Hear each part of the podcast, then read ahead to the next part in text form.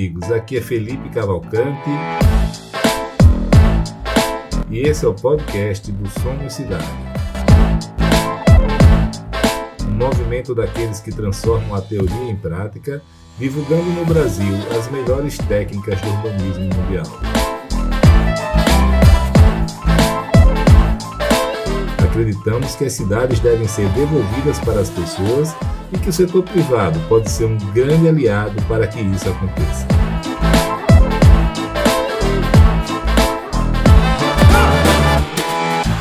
A grande diferença do movimento Somos Cidade para os diversos outros movimentos e iniciativas em favor das cidades é que as empresas participantes saem do campo das ideias e teorias para a prática, aplicando no mundo real as melhores técnicas do urbanismo mundial.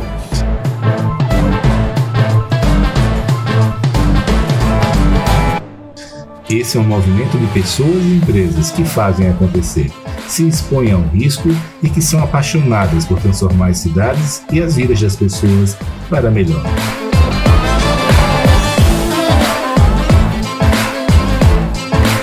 Ainda não somos tudo o que defendemos e queremos ser, mas estabelecer o objetivo inicial comum nos levará lá.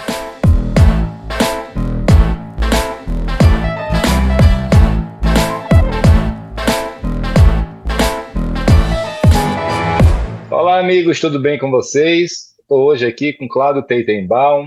Cláudio é da Teitenbaum, né, da Joal Teitenbaum, uma empresa muito tradicional lá no Rio Grande do Sul. Né, e a gente vai, ele vai dividir conosco um pouco da experiência com ele no desenvolvimento do bairro planejado Quartier, lá em Pelotas. Tá? Eu acompanhei o nascedouro dele há um bom tempo atrás, né? O Cláudio ia lá nos eventos da ADIT e a gente trocava umas ideias. E agora eu vou me atualizar aqui junto com vocês em que pé a, a coisa está lá. Paulo, seja muito bem-vindo, cara. Bom, Felipe, grande prazer, uma satisfação enorme estar com vocês e poder contar um pouquinho da experiência dividir algum pouquinho dos aprendizados né, que a gente teve ao longo da, do desenvolvimento do projeto.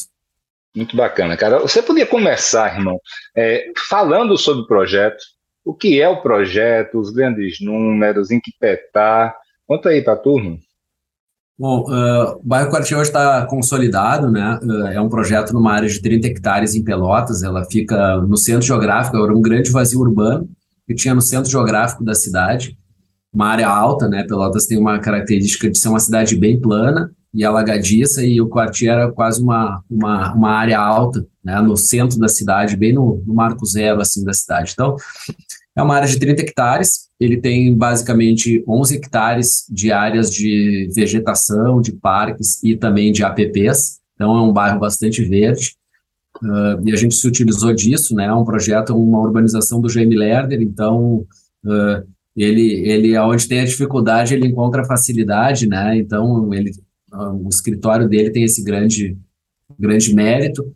Então, ele se utilizou da APP para criar um grande parque urbano e, e um, criar um bulevar né, que, que, cruza, que é a artéria principal do bairro. Então, uh, restam aproximadamente, restaram, né, depois dessa urbanização, aproximadamente 15 hectares, que é a área útil construída do bairro, e é um bairro vertical, de uso misto, né, com empreendimentos residenciais, comerciais, uh, lojas no térreo, nos principais eixos, tendo aí uma proporção aproximada de 20% de áreas comerciais entre lojas e salas comerciais e 80% residencial.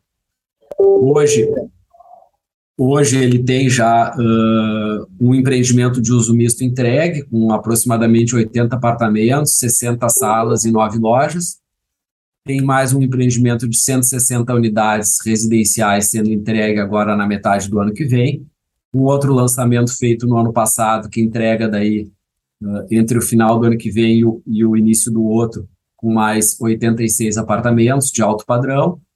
Uh, tem uh, pronto também um food hall coberto, com 18 operações de alimentação, sendo duas âncoras, e em início de obras o Rampa, que é um centro de inovação, Uh, é uma parceria que se tem uh, também com o Instituto Caldeira, que é um centro de inovação já bem reconhecido aqui em Porto Alegre, uh, que é de fomento à inovação, ele tem parcerias também com a prefeitura, a gente quer criar aí uma, uma rede de inovação juntando universidades, empresas consolidadas e startups ali dentro do local no Quartier. É um, é um, é um projeto arquitetonicamente também bem diferenciado. Então, principalmente são esses os empreendimentos e deve-se ter ainda nesse ano mais um lançamento de 260 unidades residenciais e uma área bruta locável uh, dentro desse empreendimento de uso misto de mais ou menos uns 1.500 metros quadrados de lojas. Que legal, cara. Eu, eu queria saber um pouco mais dessas outras iniciativas, mas antes eu queria voltar um pouco no tempo. Eu me lembro que você, em Complan, já não sei há quanto tempo atrás, você foi para um evento e quando no outro ano, quando voltou, você voltou com um projeto do Jaime Lerner lá, né? Mostrou e influenciado lá por fazer esse tipo de urbanismo, né? Que a gente não, não via no Brasil, né? A minha pergunta é, valeu a pena, cara? Como é que foi essa, essa mudança para esse tipo de urbanismo mais focado nas pessoas, com uso misto, com walkability, é, na prática? Como é que foi isso? É, é, eu acho que o resultado disso, né, a, a resposta para essa pergunta é a aceitação que a gente está tendo da, da cidade, né? Então, a gente pega nos finais de semana, a gente já vê o bairro cheio, né? Porque os parques e praças estão tão, tão, tão prontos, né? Já estão entregues à comunidade, então a gente vê aí um, um uso maciço aí dessa infraestrutura urbana, com qualidade, uma infraestrutura de qualidade e com segurança, né? Eu vi uma vez um, um empresário num, dos, num, num Complan uh, falando que quanto maior a qualidade do serviço público entregue, mais as pessoas cuidam, né? Isso aí é, é claro, é uma prática isso, né? E isso aí a gente vê que é verdade. A gente praticamente não vê vandalismo, não vê, não vê assim as pessoas estragando, tu vê muito mais um, um sentimento de cuidar. E para a gente, uh, a gente se preocupa muito em deixar legado, né? Eu vejo que uh, o número um uh, número um uh, de, de retorno da resposta do valeu a pena é, é o legado e a satisfação, né? Às vezes eu tô, eu tô caminhando em Pelotas, as pessoas me enxergam e vêm me agradecer pela, pela infraestrutura que a gente está tá deixando lá no local. A gente foi uh, inédito, né? A gente, uh, a gente uh, criou aqui dentro do Rio Grande do Sul esse conceito desses bairros planejados, a gente já tem outros aí tem um outro que já está em fase de licenciamento aqui no estado também, em Gramado, dentro dos mesmos conceitos. Creio que se não foi o último, foi um dos últimos projetado pelo Jaime Lerner, né, em si, né, pelo escritório dele. O escritório dele segue, segue vivo aí, graças a Deus, mas acho que teve a mão dele, deve ter sido um dos últimos. E valeu a pena, sim. Ele foi um projeto uh, que demorou um pouco, muito em função do, do licenciamento ambiental e do prazo, por ser uma coisa inédita na cidade lá de Pelotas demorou um pouco até os técnicos entenderem o que, que eles estavam aprovando, né? Mas uma vez entendido, a gente acabou tendo uma receptividade muito grande da área técnica da prefeitura, também por trazer Pelotas era uma cidade muito focada em condomínios fechados. E aí a gente conseguiu mudar um pouco esse conceito lá dentro, mostrando que um bairro aberto com segurança, eh, ele acaba sendo muito mais inclusivo e a gente consegue ter diferentes perfis de pessoas morando. É o uso misto, tanto em termos de uso, quanto em termos de diversidade de moradores, diversidade de classes sociais, as pessoas convivendo junto. Acho que isso é uma coisa, é um legado que realmente fica, e é um legado urbanístico acima de tudo. E, e é apaixonante também, né, cara? Muito legal. É, e, e agora, agora eu, eu eu estou me lembrando de uma coisa. Eu gravei um podcast, foi, saiu até hoje, foi, foi publicado hoje, com um caos planejado. O tema desse podcast, né, esse, na verdade eu fui entrevistado, né? Geralmente eu entrevisto. E Sim. o tema do podcast é o seguinte: o, o, bom urbanismo se paga, né? Então, assim, na verdade, o, o, alguns pontos lá que a gente discutiu. Primeiro, existe um aumento na, na, no valor do metro quadrado, tá? Se o empreendimento é comercial, ele, ele pega mais valor, ele tem menos vacância. E, e, eu também coloquei, além dessas questões mais óbvias, dois pontos, tá?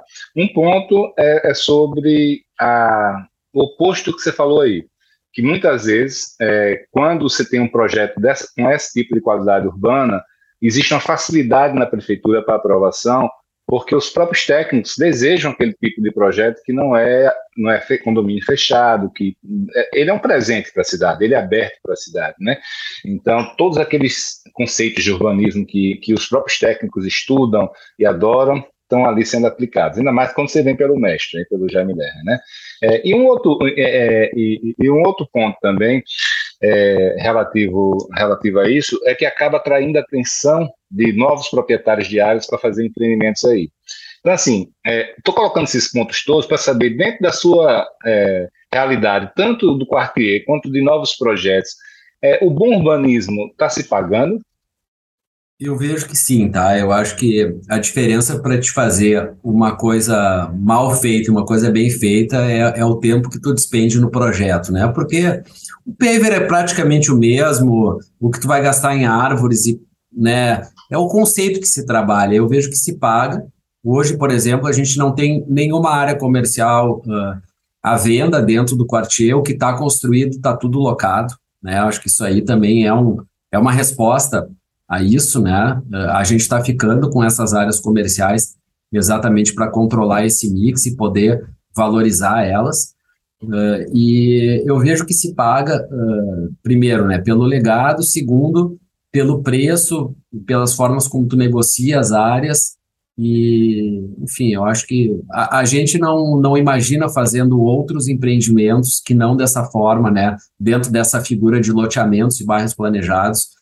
Uh, eu acho que não é uma receita de bolo, mas os principais ingredientes eles têm que ser sempre utilizados, mesmo que de maneira diferente, né, para não ficar sempre com o mesmo cheiro com o mesmo sabor, mas eles têm que ser utilizados de forma harmônica para que se mantenham o principal conceito que você estava comentando, né, do, de ser uma cidade caminhável, de ter uso misto, diversidade de uso. Eu acho que esses principais conceitos a gente não pode abrir mão. É, é, Claudio, você falou uma coisa aí que me chamou a atenção, né? A área comercial, se não me engano, representa 20% do projeto, né?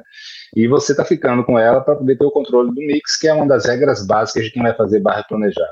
É, como é que você está equilibrando isso nessa conta? Porque, assim, ao você ficar com 20% do VGV em patrimônio físico, isso gera pouca liquidez em curto prazo, e praticamente o lucro do empreendimento acaba ficando é, nessa estrutura comercial. Como, como é que você está lidando com isso?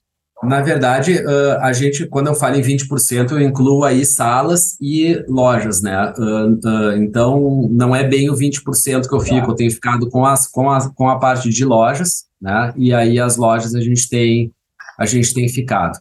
O que a gente tem feito é aberto algumas SPs determinadas, onde alguns investidores entram junto dentro de algumas SPs contro controladas pela nossa, pela nossa urbanizadora, para que a gente possa controlar. Então, às vezes, tem alguns dos investidores do empreendimento que não são, que querem ter o retorno financeiro, então eles não ficam junto conosco nessas áreas comerciais, mas outros investidores entram junto, né? É um empreendimento que não tem nenhum funding, uh, uh, vamos dizer, institucional, né? Uh, de financiamento, ele é todo com capital privado, e isso aí também faz com que a gente também tenha uma facilidade maior de mobilidade né, e, de, e de diversificação dentro do projeto. A gente, a gente consegue tomar decisões mais ágeis, vamos dizer assim. Tá, nem nem para a produção do, do, dos empreendimentos, dos prédios, você tem plano Isso, empresário? Na verdade, a, a, produção dos prédios, a gente entra na figura de permutante, tá? Hoje tem tá, três construtoras. É, é, é, hoje tem três construtoras locais que estão trabalhando, que são três das, das maiores, mais relevantes ali da cidade, que são a Porto 5, a Roberto Ferreira e a Miquelon, são construtoras já com bastante tradição dentro do mercado, e a gente se coloca uh, praticamente na função de permutante deles, e aí a gente recebe a permuta parte em VGV, parte em área construída. Perfeito. Só uma dúvida antes do, do a gente passar para que eu quero conversar um pouco sobre esse outro tema também. É, é as, as, as áreas que você recebe das lojas comerciais, é, existem construtoras, assim, master developers, que recebem isso pelo preço de venda e outros pelo preço de custo, né? Então, como é, como é que você faz essa negociação com o incorporador? A incorporação, ela entra, na verdade, uh, como área construída. Então, ela entra como um percentual da área construída. É. Tá. tá, perfeito. Cara, e esse modelo de negócio? Explica para a gente aí. Você, pelo que eu estou entendendo, apesar de ser uma construtora com bastante tradição, você optou por não, não construir os prédios, foi isso? Isso. O que, que, que, a gente entendeu? A, a, gente trabalha, vamos dizer, a nossa cidade é Porto Alegre, né? Aqui que a gente trabalha mais com médio alto padrão, empreendimentos residenciais e comerciais muito focado aí em alto padrão, uma construtora mais de nicho. Essa unidade de bairros planejados, a gente optou por desenvolver esses bairros planejados e fomentar o desenvolvimento da indústria imobiliária local, para não chegar como concorrente dentro dessas praças. Então, Essa opção a gente fez em Pelotas, essa opção a gente fez agora em Gramado, a gente pegou a Bronstro, porque é uma construtora local, para fazer a parceria desse empreendimento. Uh, então, quando a gente está indo para uma praça diferente daquela praça principal onde a gente atua, a gente busca trabalhar com empresas locais para que a gente possa fomentar junto essa economia dentro do empreendimento. A gente tem só uma questão né, que, que a gente coloca dentro do regulamento, complementando só rapidinho a resposta, que é a questão da associação de moradores. Então, uh, esses empreendimentos todos que eles fazem, eles têm que ser validados por nós, tanto em termos de arquitetura quanto em termos de aproveitamento de potencial construtivo, para que se atinja também as principais metas, né, e sejam harmônicos com o master plan do empreendimento. Tá. O, claro, o empreendimento ele tem uma, uma um, rosto, né, assim, uma, uma, personalidade própria, né? É, e você nesse modelo você acaba não tendo contato direto com o cliente final. Tá? É, como é que é essa relação é, entre você, o incorporador, o cliente final? Por exemplo, você tem um stand de vendas único, quando as construtoras elas estão lá dentro, não, cada um, você não tem nada a ver com isso, e cada um vende o seu como quiser. É, como é que funciona isso aí? A gente tem um, o que a gente chama de parador quartier, então dentro desse parador eu tenho a maquete do bairro, eu tenho uh, o lançamento que está sendo feito, ele normalmente coloca a maquete dele ali. A gente a gente tem um atendimento nosso, né, uh, fixo ali dentro do parador, uh, que é uma pessoa dentro da nossa equipe, que ela está treinada também para explicar o empreendimento da incorporadora.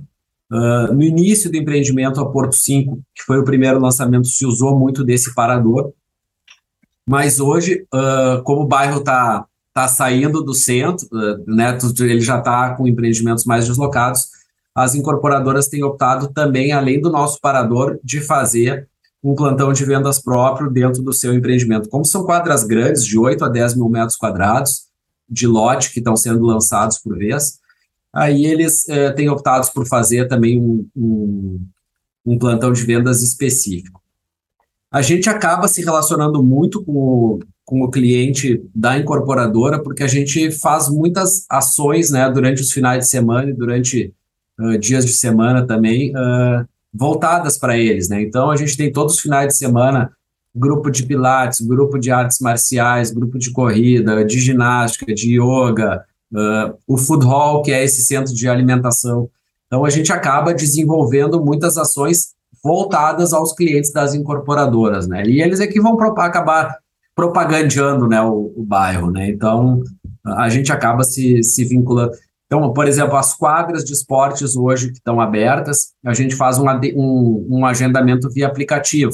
Então, eles acabam indo também lá dentro do parador para utilizar as quadras de esportes. Então, a gente acaba tendo aí uma, uma relação bem grande com eles. Aí tem algum tipo de relação diferente com os corretores, as imobiliárias? Não, você por exemplo, tem, tem bairro planejado que, Pedra Branca, que você tem lá, é terceirizado, mas todos são, são equipes especializadas no Pedra Branca.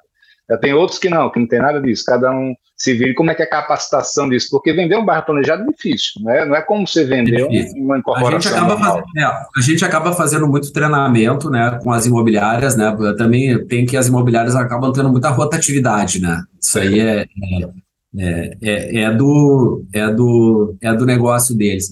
A gente acaba fazendo muito, muito treinamento com eles, né, muito treinamento com as imobiliárias, e elas por si só acabam tendo os especialistas quartier dentro, da, dentro das suas imobiliárias, né, porque são normalmente aquelas pessoas que estão sempre indo fazer os plantões de venda lá no início, né? No início era geralmente, muito difícil, né? Geralmente você tem alguns corretores que abraçam a causa, né? Que adoram, é, gostam, é. por alguma razão decidem focar naquele produto. É, exato. E aí essas pessoas que acabam sendo aí os, os advogados da marca, né? Entendi. muito legal. E, e, você falou aí sobre as quadras, né? Que tem 8 a 10 mil metros quadrados. É, eu, eu, também vejo por aí duas opções. Empresas que fazem quadras grandes, por exemplo, o próprio Preda Branca, né, que começou como pátios é, grandes, com um, com, com um valor, né, com a área de venda grande, de 30, 40 mil metros quadrados, né, enquanto que outros já preferem uma quadra menor para poder ter mais flexibilidade e, e, e se adaptar melhor e mais, mais, rápido ao mercado. Como é que você está é, fazendo isso e se é, e se faria de novo da mesma maneira, que eu não sei nem qual é. é não, a, a, gente tá, a gente trabalhou pelos, pelos pátios grandes com as manzanas cerradas, que é esse conceito do Lerner, né, de construir o prédio no alinhamento. É o conceito do novo urbanismo mesmo, né? É, é, é, é esse conceito do pedestre conversar com a edificação, de tu ter as fachadas ativas. Então, todos os empreendimentos têm que ter a questão da, da fachada ativa do prédio no, no, alinhamento. A gente não tem nenhum prédio com recuo de jardim, nem vai ter, não é a, não é a lógica do bairro. E se a gente quer realmente falar no novo urbanismo, né, nesse conceito aí, a gente tem que realmente aplicar isso na prática. Tem empreendimentos que estão sendo lançados uh, de forma individual, mas já com o compromisso do, do incorporador de fazer a integração desse empreendimento para todas as faces da, da rua. Hoje a gente tem uh, dos empreendimentos que foram lançados, dois que estão na forma de quarteirão um que foi na forma do individual, só que esse individual fez o empreendimento dele no alinhamento e já tem com a quadra toda negociada para fazer o restante. O próximo lançamento também vai ser dentro desse conceito dos pátios.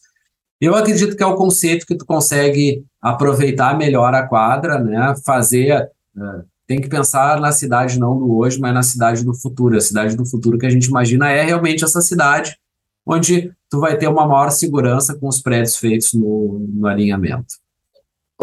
Como é que foi essa sua descoberta aí do urbanismo, né? Assim, como é que foi esse processo, cara? Você está falando da cidade do futuro, do legado, né? E, e, a gente percebe assim que não é da boca para fora, né? Que realmente esse, esse, é um assunto que, que envolve a gente, né? Eu mesmo virei um apaixonado. Ó.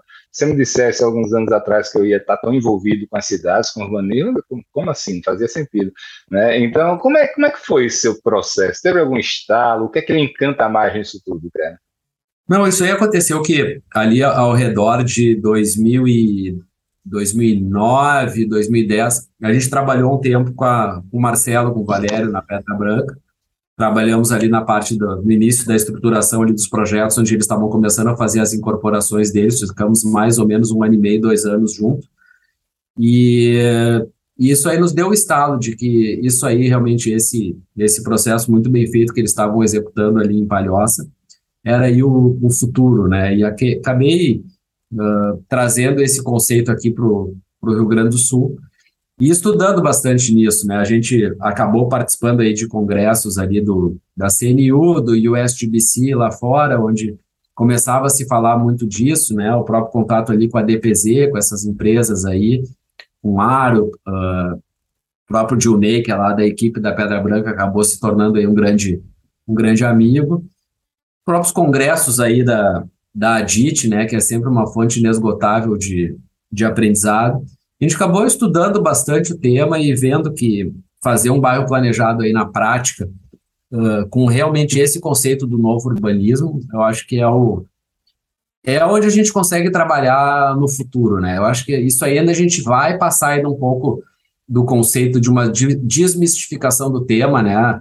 Uh, há um tempo atrás que começava a falar dos green buildings, né? Daí a pessoa fazia lá o, o reuso de água de chuva e já dizia que era um, um, green building, né? Então, eu acho que isso também, acho que com o futuro vai, vai se trabalhar um pouco nessa questão uh, do novo urbanismo, né? E realmente uh, vai se passar e vai se começar a ter uma diferenciação desses projetos que realmente dão prioridade às pessoas, que têm realmente ruas caminháveis, que tem a questão da segurança, são questões simples, assim como o Lerner comentava com a gente quando a gente foi, quando ele começou a desenhar o bairro, ele fazia o desenho de uma via, de um prédio de um lado da via, do prédio do outro lado da via, ele assim, se a gente quer ter uma cidade como é Pelotas, agradável, a gente não pode ter um prédio de um lado da rua fazendo sombra para o outro lado da rua, né? Então, então a largura da via, a largura da calçada para te ter o prédio no alinhamento, a necessidade de ter uma calçada mais larga. Então, são, são aprendizados que a gente vai tendo, né? Uh, um bairro com quadras de tamanhos diferentes para não ficar monótono ao se caminhar.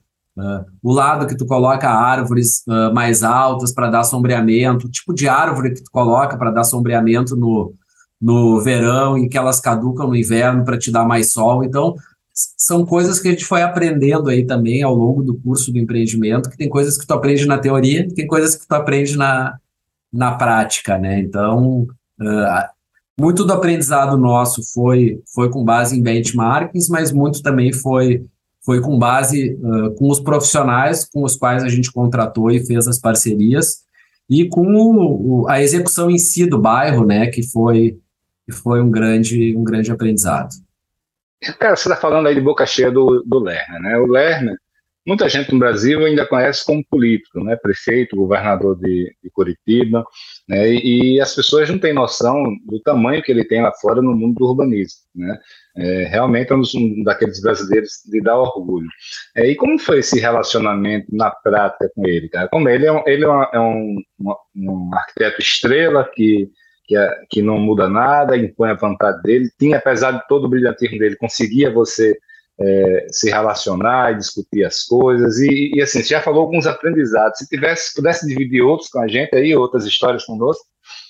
É, teve uma, teve uma, a, meu primeiro contato com ele foi muito legal, porque na verdade quando é, nos surgiu esse terreno, então tinha um, um, sócio nosso, ele inclusive veio a falecer agora nesse mês de junho, Nelson Proença, ele foi ele que nos trouxe a área. É, ele, nós conversando com ele, que a gente queria aí fazer um contato com o Jaime Lerner, ele disse, não, mas o Jaime Lerner é meu amigo. Ele pegou o telefone, ligou e agendamos uma ida a Curitiba. Aí a gente chegou mais cedo, eu levei uma apresentaçãozinha de mais ou menos o que eu queria, né? A gente tinha um topográfico da área, um plano altimétrico, e a gente fez uma apresentação dos conceitos, que a gente queria um bairro para as pessoas, caminhável com o conceito do walkability, sustentável, com prioridade ao pedestre, diversidade de uso, de moradores, uso misto. Bom, botamos lá uns pilares do que a gente imaginar que fosse um bairro conectado com a malha da cidade, tal. Bom, fizemos lá uma apresentação. Aí a gente chegou lá, foi recepcionado pela, pela equipe dele, na época o, o Paulo Cavarrara e o Milton. E aí Uh, o Lerner chegou lá com um copinho de leite dele na mesa, e aí começamos a conversar, e aí eu, não, arquiteto Jaime Lerner, eu queria fazer uma, uma apresentação da área para vocês, e são esses tais, tais conceitos, aí ficamos ali uns 20 minutos apresentando o que a gente queria, aí ele bateu na mesa, assim, e falou, ô pessoal, Normalmente é que eu fico duas horas tentando convencer um desenvolvedor, um incorporador dos conceitos que eu quero aplicar no, no projeto e vocês, em 20 minutos, já me disseram onde é que eu assino aí para fazer esse projeto, né? Então, foi, foi muito aí. Já, a partir daí já teve uma, uma sinergia muito grande, né? E ele, era um, e ele é um cara, assim, fantástico, porque a gente apresentou o plano altimétrico para ele, e aí a gente tinha toda uma app no fundo do projeto e uma trilha de árvores que cortava no meio. E aí ele pegou aquele mapa impresso e começou a riscar ali mesmo. Aqui a gente vai fazer um bulevar. Abre aí, aí São Francisco, abre São Francisco. Tá vendo essa avenida aqui em São Francisco? É isso. Agora esse parque linear abre aí Los Angeles, tal, as, as quadras, abre Barcelona. Ele já ia dentro da cabeça dele pegando. Então ele era um cara assim muito acima da média. Ele já tinha todo todo realmente o conceito na cabeça. Ele era, era uma pessoa brilhante. E ele teve uma coisa muito interessante que foi a de transmitir esse conhecimento dele para a equipe dele, né? Então, ele fazia muito com que a equipe dele participasse uh, muito ativamente do, dos projetos, né? Então, uh, ele tem, sim, várias histórias, né? Teve uma outra história que ele contou uh, um incorporador que chegou para ele, ó, oh, eu comprei essa área aqui na Barra da Tijuca, eu quero fazer esses prédios aqui dessa forma, e eu queria te levar para a Europa para a gente ficar uns 20 dias viajando para te poder projetar isso aqui para mim. Diz que ele respondeu na lata do incorporador, tia, dinheiro para viajar para a Europa eu tenho, sei que tu não te preocupa, mas esse projeto que tu quer fazer eu não vou desenhar. Então ele, ele, ele tinha muito disso, assim, ele tinha as crenças dele, mas muito parecido com o que a gente pensava, né? Não, não vou dizer que não se tiveram discordâncias na hora do projeto, óbvio que tiveram, mas uh, sempre se chegou num, num lugar comum uh, e a gente, a gente vê que o brilhantismo dele é tão grande que ele projetou uma área para um supermercado. E assim, é exatamente naquela área que o supermercado Guanabara chegou para fazer um supermercado, porque entendia que era a melhor área para se ter um supermercado dentro do bairro, né? Então, não é à toa que ele era, que ele era quem ele é, né? Uh, e quem ele foi, porque realmente uma pessoa brilhante, uma pessoa que nos transmitiu muito, muito conhecimento. Mas merece todo o reconhecimento. Agora, eu tenho visto também, cara, muitas vezes, é, vamos dizer, um, o próprio Lerner ou em alguns dessas grandes escritórios internacionais, né, do novo urbanismo, de cidade para as pessoas, é, o, eu tenho também visto algumas vezes um pouco de dogmatismo, né, assim, do tipo, um dogmatismo que de vez em quando é, é difícil de lidar com o mercado imobiliário local, que de repente pede um loteamento fechado, um condomínio fechado, ou algumas soluções assim. Tá? É, e, e, muitas vezes também o próprio empresário se apaixona de tal maneira pelo, pelo, pelo tipo de urbanismo que também para de ouvir um pouco o mercado local. Eu sempre tento ficar ali, né, ouvindo, né, assim, a minha paixão, a minha ideologia, que é difundir o bom urbanismo, mas também atento ali ao que o mercado está me dizendo. No caso de vocês, teve algum, algum problema em relação a isso, algo que o mercado dizia não faça e, e não, não teve como adaptar em relação à arquitetura e que, e que depois se provou certo ou não? De maneira geral, o, o mercado recebeu bem? Nesse caso em específico de Pelotas, como era, também era uma coisa inédita ali na cidade, era uma cidade de condomínios fechados, acabou não tendo uma. Se a gente fosse fazer igual que a cidade estava fazendo, a gente teria acabado fazendo mais um condomínio fechado de lotes, né? Então a gente acabou uh, acabou lançando esse, esse conceito ali e, e eu acho que deu certo porque se conseguiu fazer de uma forma bem feita. Realmente não sei, uh, a gente teve muita sorte ali também, uh, Felipe, que já tem um hospital da Unimed do lado, já tem uh, uma escola particular muito boa também ao lado, que já tinham também algumas centralidades que nos ajudaram a desenvolver as vias de acesso ali. Não sei se daqui a pouco, se esse projeto tivesse num outro lugar da cidade, ele não deveria ser, por exemplo, um loteamento com acesso controlado. Né? Hoje o Rio Grande do Sul aprovou já em algumas cidades que tu pode ter um loteamento aberto com acesso controlado.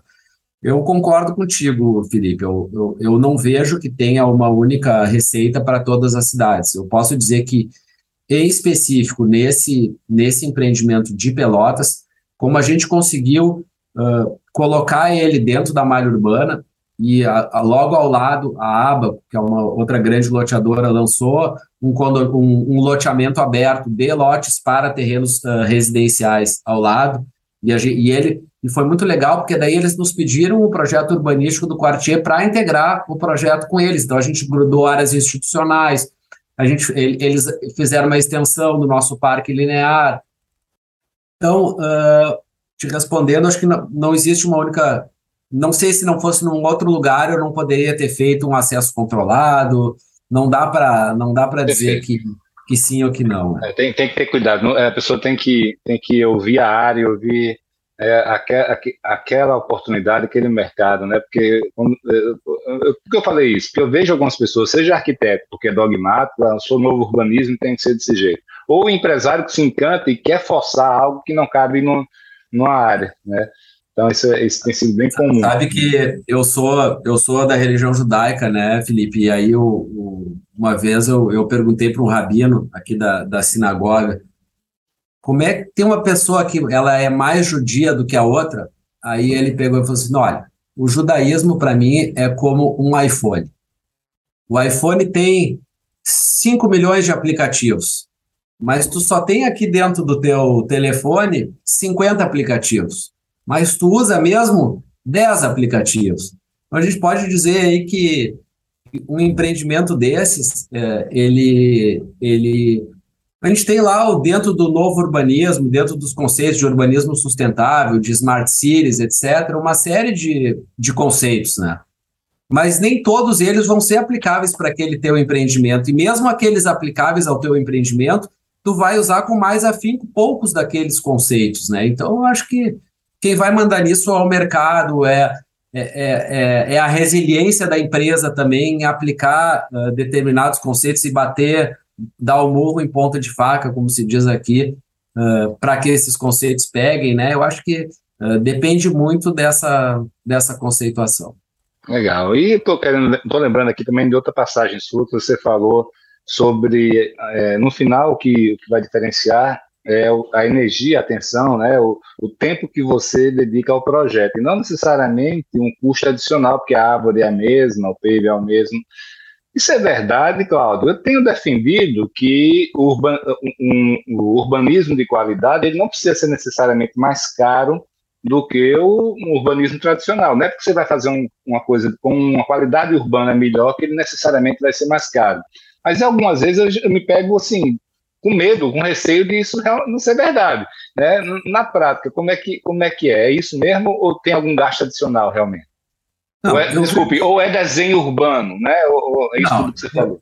Eu acho que o, o principal item é, é, desenho urbano, né? Tem um pouco que para mim não é pouco, é bastante, é, é, a paixão do desenvolvedor pelo seu negócio. Eu, durante a fase de urbanização, eu fui toda a, toda a bendita semana, durante três, quatro anos, a Pelotas. Né? E, e eu caminhava pelo bairro, tinha uma arquiteta local lá, a Singuala, que eu dizia que ela era tão importante quanto o Jaime Lerner, e a gente caminhava e andava pelas praças, não, vamos abrir uma, um aqui, aqui nós vamos a tal balizador, aqui a gente vai fazer um desenho diferente, ali a gente vai pegar aquela árvore, vamos, sabe? Aqui a gente vai criar um balanço diferente, um brinquedo, sabe? A gente foi uh, desenhando... Atenção, atenção aos detalhes mesmo, né? Exa exatamente. O olho então, do gente, dono de um determinado ponto a gente viu que o pôr do sol caía naquela região, então a gente pegou e mudou o desenho de um banco de concreto com uma escadaria para ela ficar na direção da queda do pôr do sol.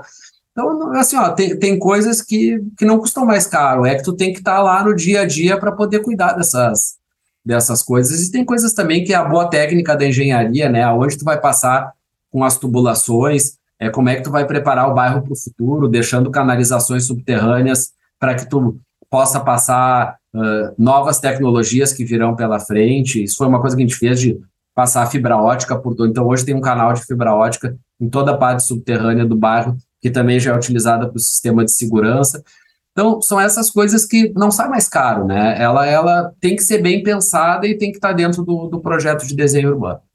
Perfeito. Você falou aí da arquiteta, da arquiteta local, da importância que ela quase tão importante quanto o, Jaime Lerner. Eu me lembrei Lá nos Estados Unidos, nos bairros planejados lá, né, eles têm a figura do town architect, né, que é o arquiteto residente, que é essa pessoa que fica prestando atenção aos detalhes, aprova os, Aqui no Brasil, assim, é, se fosse uma associação de moradores de loteamento, seria a pessoa que aprova os projetos das casas, mas faz muito mais do que isso, essa pessoa. Então eu me lembrei disso, que é uma figura que no Brasil não tem, né? Que essa pessoa está no dia a dia, ela... adaptando entre o grande projeto e a realidade daquele local.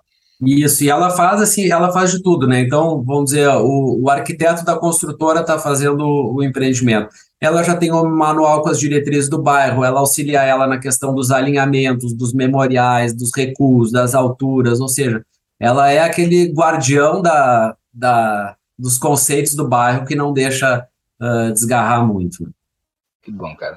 E, e, sobre o dono do terreno, como é que foi? Você comprou o terreno, você faz, fez parceria? Não, qual, ele, ele, é uma, ele é uma permuta, tá? Então, uh, a gente tem uma permuta determinada com ele, que a cada, cada, a cada empreendimento que se desenvolve, uma parte dessa, dessa nossa permuta, ela, ela vai para ele.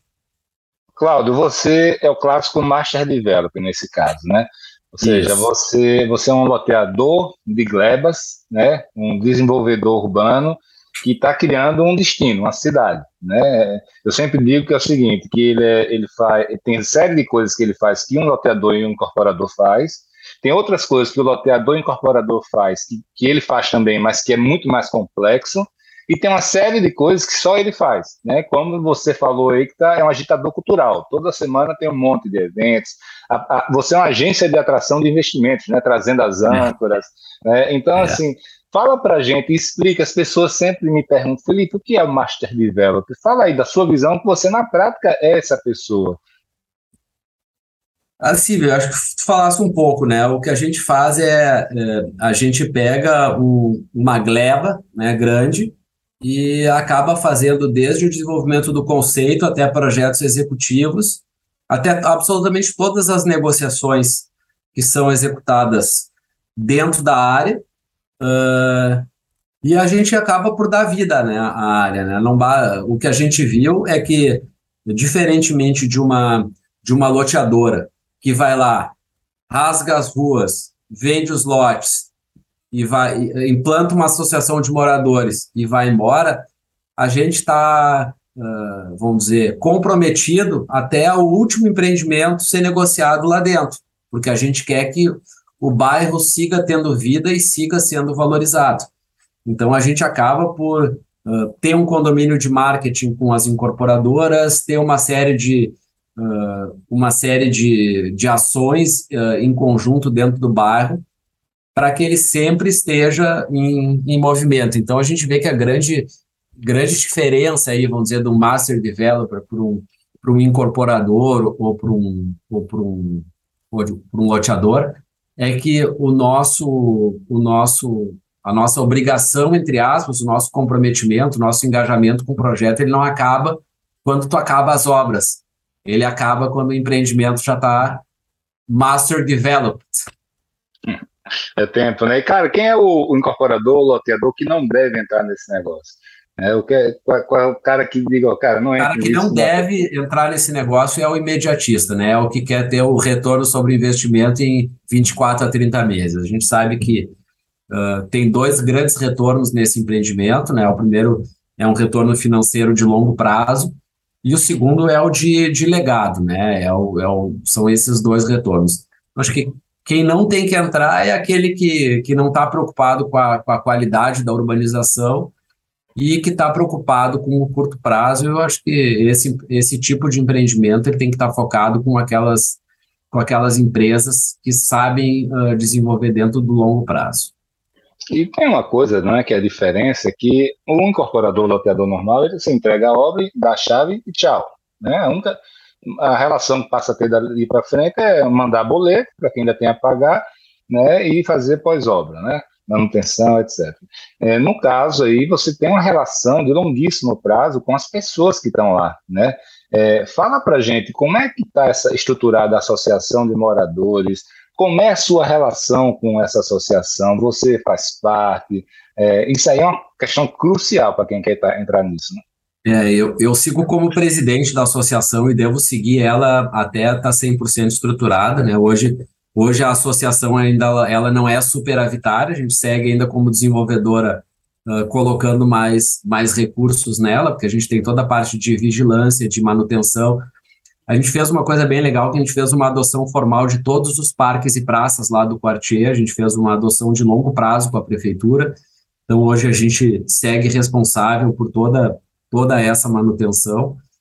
Uh, e eu vejo que a associação de moradores ela é fundamental, né? Então, quanto mais bonito tiver o bairro, né, mais bem arrumado, é obviamente tem tem as pessoas que criticam, né, que elas elas confundem, elas não entendem muito bem qual o espectro de, de atuação da associação de moradores, uh, mas enfim, eu sigo eu sigo uh, como presidente e vou seguir até o bairro estar tá 100% isso que eu ia perguntar, esse desmame aí, você tem um horizonte de tempo, você só vai sair da, da associação, a empresa, quando terminar o último empreendimento, ou existe algum momento que você vai fazer uma transição e vai começar a dar mais poder para os moradores? Assim, a gente, isso é uma coisa que a gente ainda tem que definir um pouquinho, né? Não está muito na cara, porque assim, ó, a gente a, até ter no mínimo ali uns 70% da área uh, já consolidada, a gente acha que é um risco muito grande, sob pena de os últimos 30% dos terrenos serem desvalorizados por uma falha de, de manutenção. Né? Então, a gente, por enquanto, uh, vai seguir, pensa em seguir com ela, com ela bem sabe, organizada. Você sabe que eu tenho um empreendimento meu, né, que, que eu era o síndico, administração comunal, tudo, e, e sempre reclamava muito de conflito de interesse, tá? E até que eu cedi, né, foi, é, e, e e a, o condomínio passou a administrar. E você vê um ano depois eu fui fazer um laudo de vistoria, tá acabado tudo, né? Assim, realmente, porque a única mentalidade deles é reduzir custo, reduzir custo, reduzir custo. E, e, isso é totalmente compatível com o que foi vendido, né? O padrão do que foi vendido e com o interesse de longo prazo da incorporadora, né, da, do Master Develop, de aumentar o land, land bank restante, né? Então, realmente, até para explicar para as pessoas por que, que a, é. o empreendedor tem que estar na linha de frente, né? É, sem dúvida, sem dúvida. Então, tem que estar tá e, e, assim, ó, uh, tem que trabalhar e tem que se dedicar. É, não, não tem uma outra, uma outra receita, né? Tem que ter as pessoas-chave nas posições corretas para a coisa estar tá bem feita. Você está na presidência, mas existe algum tipo de atuação dos representantes é, do, do, dos moradores nessa associação, não? Eles participam, fazem parte de alguma comissão, de algum conselho? Sim, uh, na verdade, agora, uh, com a entrega do primeiro empreendimento, eles, eles passam também a ter essa representação na, na associação. Então, o que, que acontece? Esse primeiro empreendimento que foi entregue, eles já tem uma pessoa que é o eleito do, do condomínio para ter esse diálogo com a, com a associação. Então, a gente sempre fomenta para que cada empreendimento entregue tenha um único representante né, dentro da associação, para que possa ter essa via de mão dupla, né? Ele traga os anseios do condomínio e leve para dentro do condomínio e tenha uma, um fluxo de informações mais organizado. Tá. E você, em relação à associação, você falou uma coisa interessante, que vocês ainda aportam, obviamente, até porque está entregando agora o primeiro, né? Qual é a sua expectativa? Porque tem muitas situações, né? Assim, mas geralmente existe uma barriga e uma exposição de caixa na associação nos primeiros anos, né? Então, como é que você vai lidar com isso? E, e o que é que você aconselha para quem está entrando nisso? Realmente prever isso no orçamento como se isso fosse uma obra de drenagem? Ou tem alguma estratégia hoje que você conhece para minimizar isso? Olha, a, a, gente, a gente colocou isso aí dentro do custo da urbanização. A gente colocou aí, vamos dizer, uns do, do, acho que 36 meses de, de custo de operação mais, uh, mais forte da, da associação. E a gente vê que uh, ao final do ano que vem, quando a gente já tiver três empreendimentos entregues, mais o supermercado Guanabara, o Food Hall e o Rampa, que é esse centro de inovação, a associação vai começar a ficar no no zero a zero e, e aí poder fazer a manutenção do empreendimento como um todo. Cláudio, falar nisso aí, me, me à cabeça uma situação hoje. Eu ia lhe perguntar se em algum momento essa associação vai ser superavitária, como a, a, de, a de Riviera Sonorense, por exemplo, que é uma grande empresa, mas a pergunta vai derivar, na verdade, para outro, outro lado. Né? É, se a empresa tem, é, tem alguma outra fonte de receita porque, é, de serviços como infraestrutura, água, esgoto, é, cabos de, de, de infraestrutura. É, você tem algum outro tipo, no seu business model aí, você, você vai ter outra fonte de receita ou só como urbanizadora? Só como, só como urbanizadora. A gente não, não, não colocou nada disso uh, dentro do, do modelo, até para não criar muito essa questão do conflito de interesses, né? Mas uh, o, que eu, o que eu coloco é que o que a gente imagina é que a partir do momento em que a associação esteja superavitária, aos poucos o valor de contribuição da, da associação vai, vai acabar reduzindo, né? É nisso que a gente acredita também. Tá. O, o, bairro planejado, né, ele sempre foi tido como algo que precisava de deep pocket, né, ser bolso profundo, né, uma capital paciente. Você investia muito no começo porque exigia aquele investimento em infraestrutura é, e tinha que esperar bastante aos poucos a gente começa a ver alguns empreendimentos que, que começam a dizer, não, não precisa de pipoca, vamos fazer uma, uma estruturação aqui para ter um retorno mais rápido.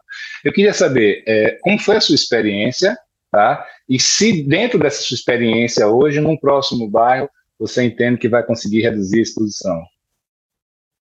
Eu assim, quanto mais, uh, para te reduzir a exposição, tu tem que abrir mão de alguma futura rentabilidade maior, tá? ou de alguma futura liberdade maior. Tu vai ter que abrir mão de algum grau de liberdade. Exemplo. Como é que pode fazer para reduzir uma exposição do empreendimento desse? Vendendo determinadas áreas para fazer caixa e reduzir exposição.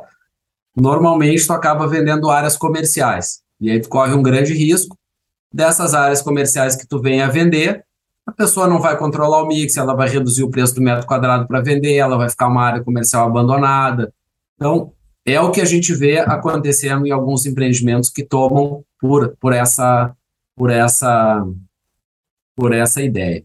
Então, uh, nesse nesse outro empreendimento que a gente está está fazendo em Gramado, a gente já está previamente uh, verificando com algumas com algumas incorporadoras que têm nos procurado uh, determinadas negociações que vão entrar ao invés de entrar permuta futura, entram numa permuta antecipada.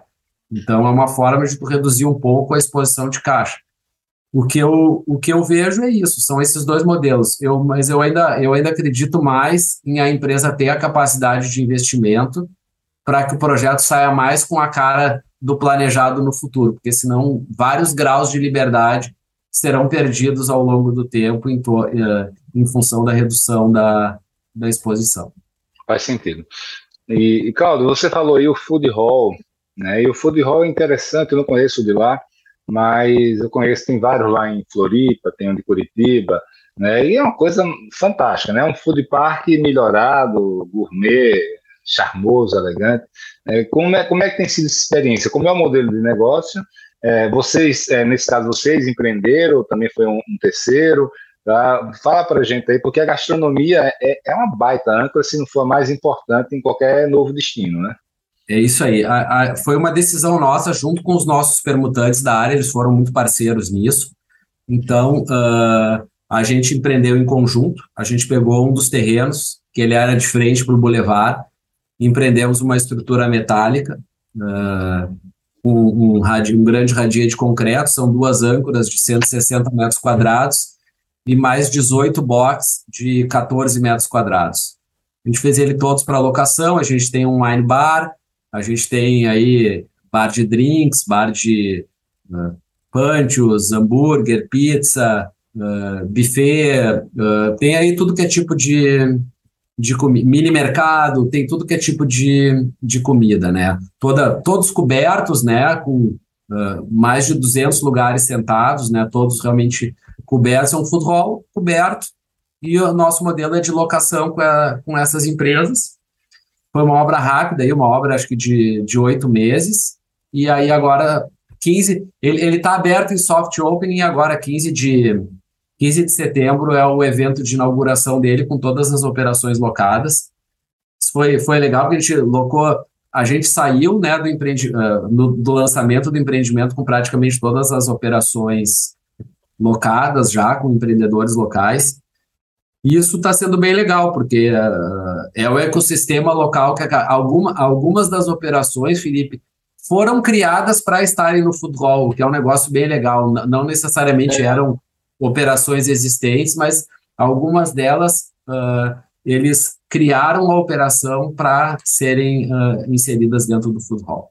Cara, e quais são? A gente está chegando perto do fim aqui. Eu queria saber agora lições, né? É, erros cometidos, lições que conselhos que você poderia dar para alguém, o que, é que você faria diferente? Eu vejo assim, ó, uh, como, assim, foi o nosso primeiro empreendimento dessa monta, né? Então, obviamente, algumas, assim, ó, hoje, esses tempos eu tava lá no bar. Se, se, se, você chegar aqui e disser não tem nada que eu errei, é. uma mentira grande, porque quando é. o cara faz, a primeira vez que você faz alguma coisa nova. É, não, não tem história. E, e, outra coisa, é nova no Brasil, né, também. Então, é, são, são várias, né? Então, eu acho que uma delas, assim, é tu uh, fasear bem o empreendimento. A gente já tomou um cuidado de aprovar ele em três fases, então, apesar de aprovado em três fases, a gente foi executando ele todo ao mesmo tempo, mas a gente tinha essa válvula de escape de ter esse empreendimento feito uh, de forma faseada.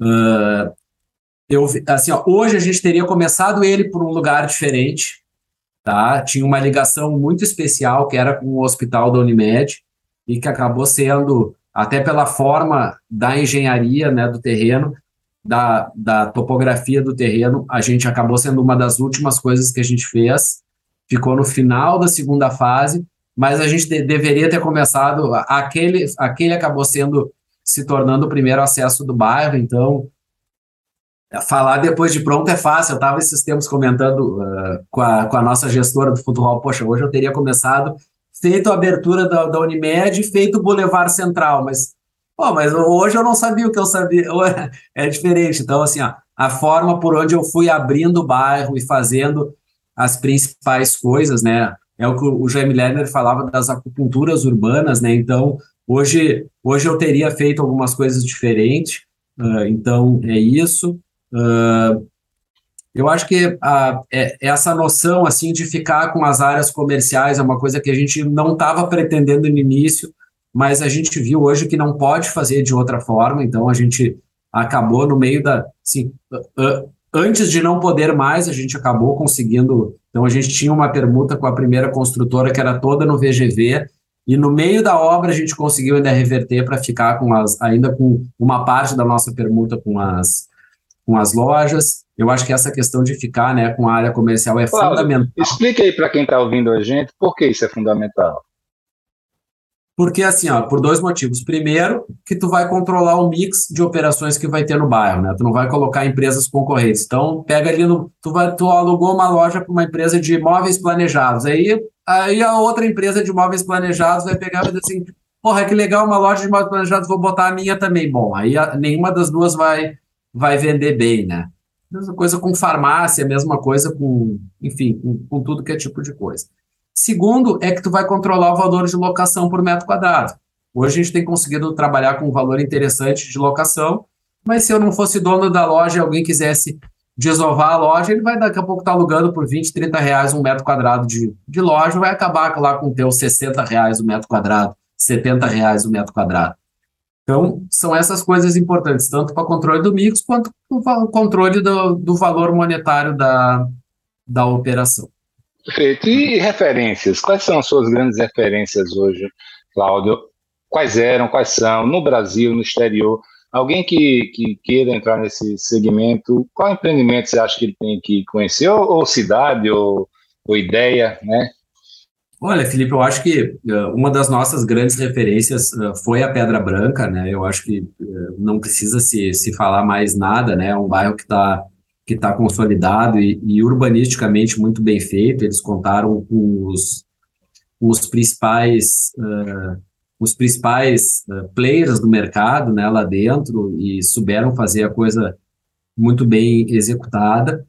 Uh, eu vejo que esses próprios primeiros empreendimentos que foram bem feitos aí, que a gente também estudou bastante, o Riviera de São Lourenço, o Jurerê Internacional, foram bairros planejados também que souberam vencer as suas dificuldades iniciais para se consolidarem também como grandes projetos. Eu vejo outros projetos aí em Santa Catarina também que estão que estão um deles do próprio Jaime Lerner, que também está sendo muito bem. É o Viva Parque, né? Viva muito Parque legal. também está sendo muito bem.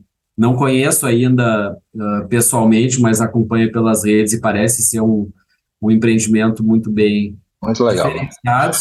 E a gente vê aí cidades, né? A, a gente vê aí, uh, a gente vê uh, Copenhague, a gente vê cidades que, que, que, brilham, né? Pelo, pelo novo urbanismo. E eu, eu acredito muito nesse conceito do uso misto, né? Eu vejo que uh, quanto mais as cidades estão trabalhando, né? em criar âncoras de desenvolvimento e criar revitalizações. Londres tem feito muito isso em zonas degradadas também.